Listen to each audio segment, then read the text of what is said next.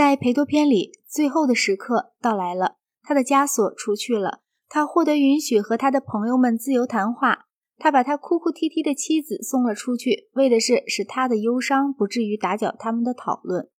苏格拉底一开头就说：“虽然任何一个有哲学精神的人都不怕死，而是相反的会欢迎死，然而他却不想了结自己的生命，因为那被认为是非法的。”他的朋友就问他：“为什么自杀会被认为是非法的？”他的答复与奥尔弗斯的学说相结合。而那也几乎恰好是一个基督徒所要说的话。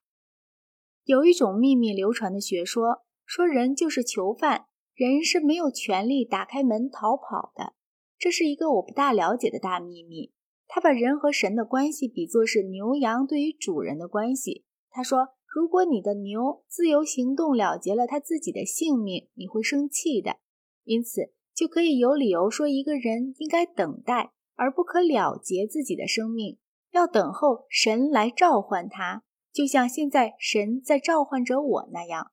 他对死并不感到忧气，因为他相信：首先，我是到别的智慧而善良的神那儿去；而且其次，我是到已经故去了的人们那儿去。他们比起我在身后留下来的那些人要好得多。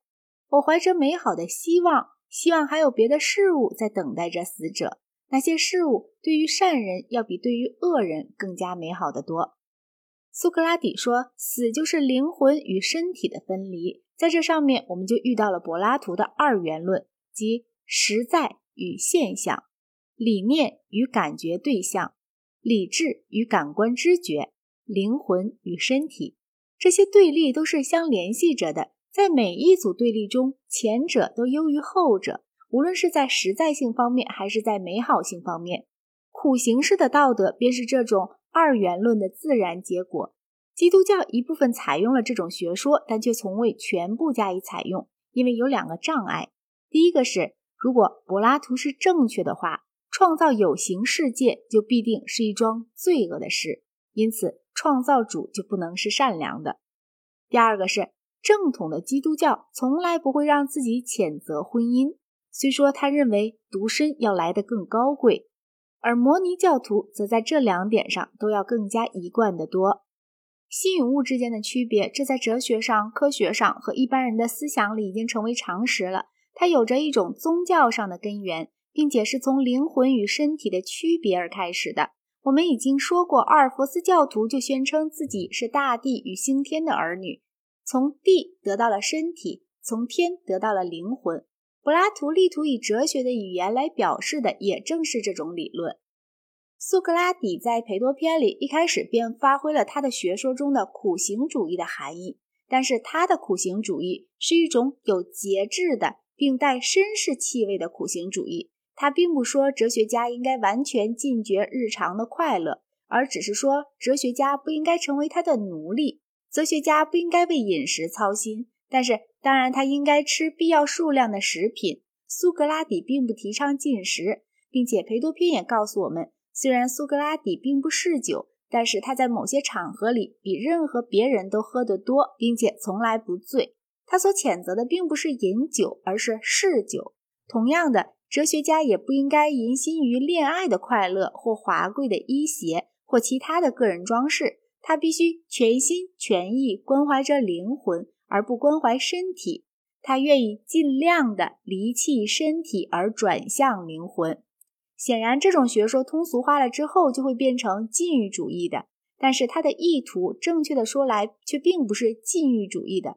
哲学家并不要努力秉绝感官的快乐，而是要想念着别的事物。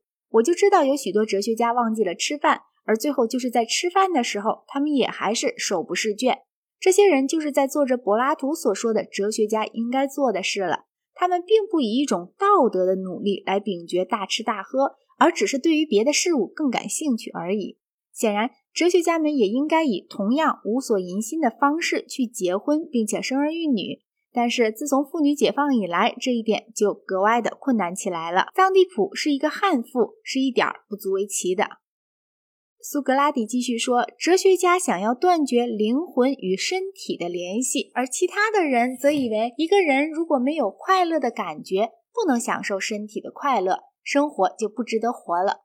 柏拉图的这句话似乎是，或许是无心的，在支持某一类道德学家的见解，那就是身体的快乐才是唯一能作数的快乐。这位道德学家认为，凡是不追求感官快乐的人，就必定要完全避免快乐，而过着有德行的生活。这是一个错误的，它造成了说不尽的害处。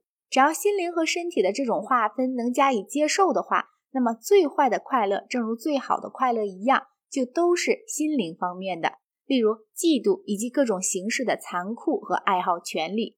米尔顿的撒旦是远超乎身体痛苦之上的，他献身于一种毁灭性的工作，并从这里面得到一种完全是属于心灵的快乐。有许多著名的教士是已经摒弃了一切感官快乐的。但是由于没有能很好的提防别的快乐，从而被权势爱好心所支配，以致他们从事骇人听闻的暴行和迫害，而名义上却是在为着宗教。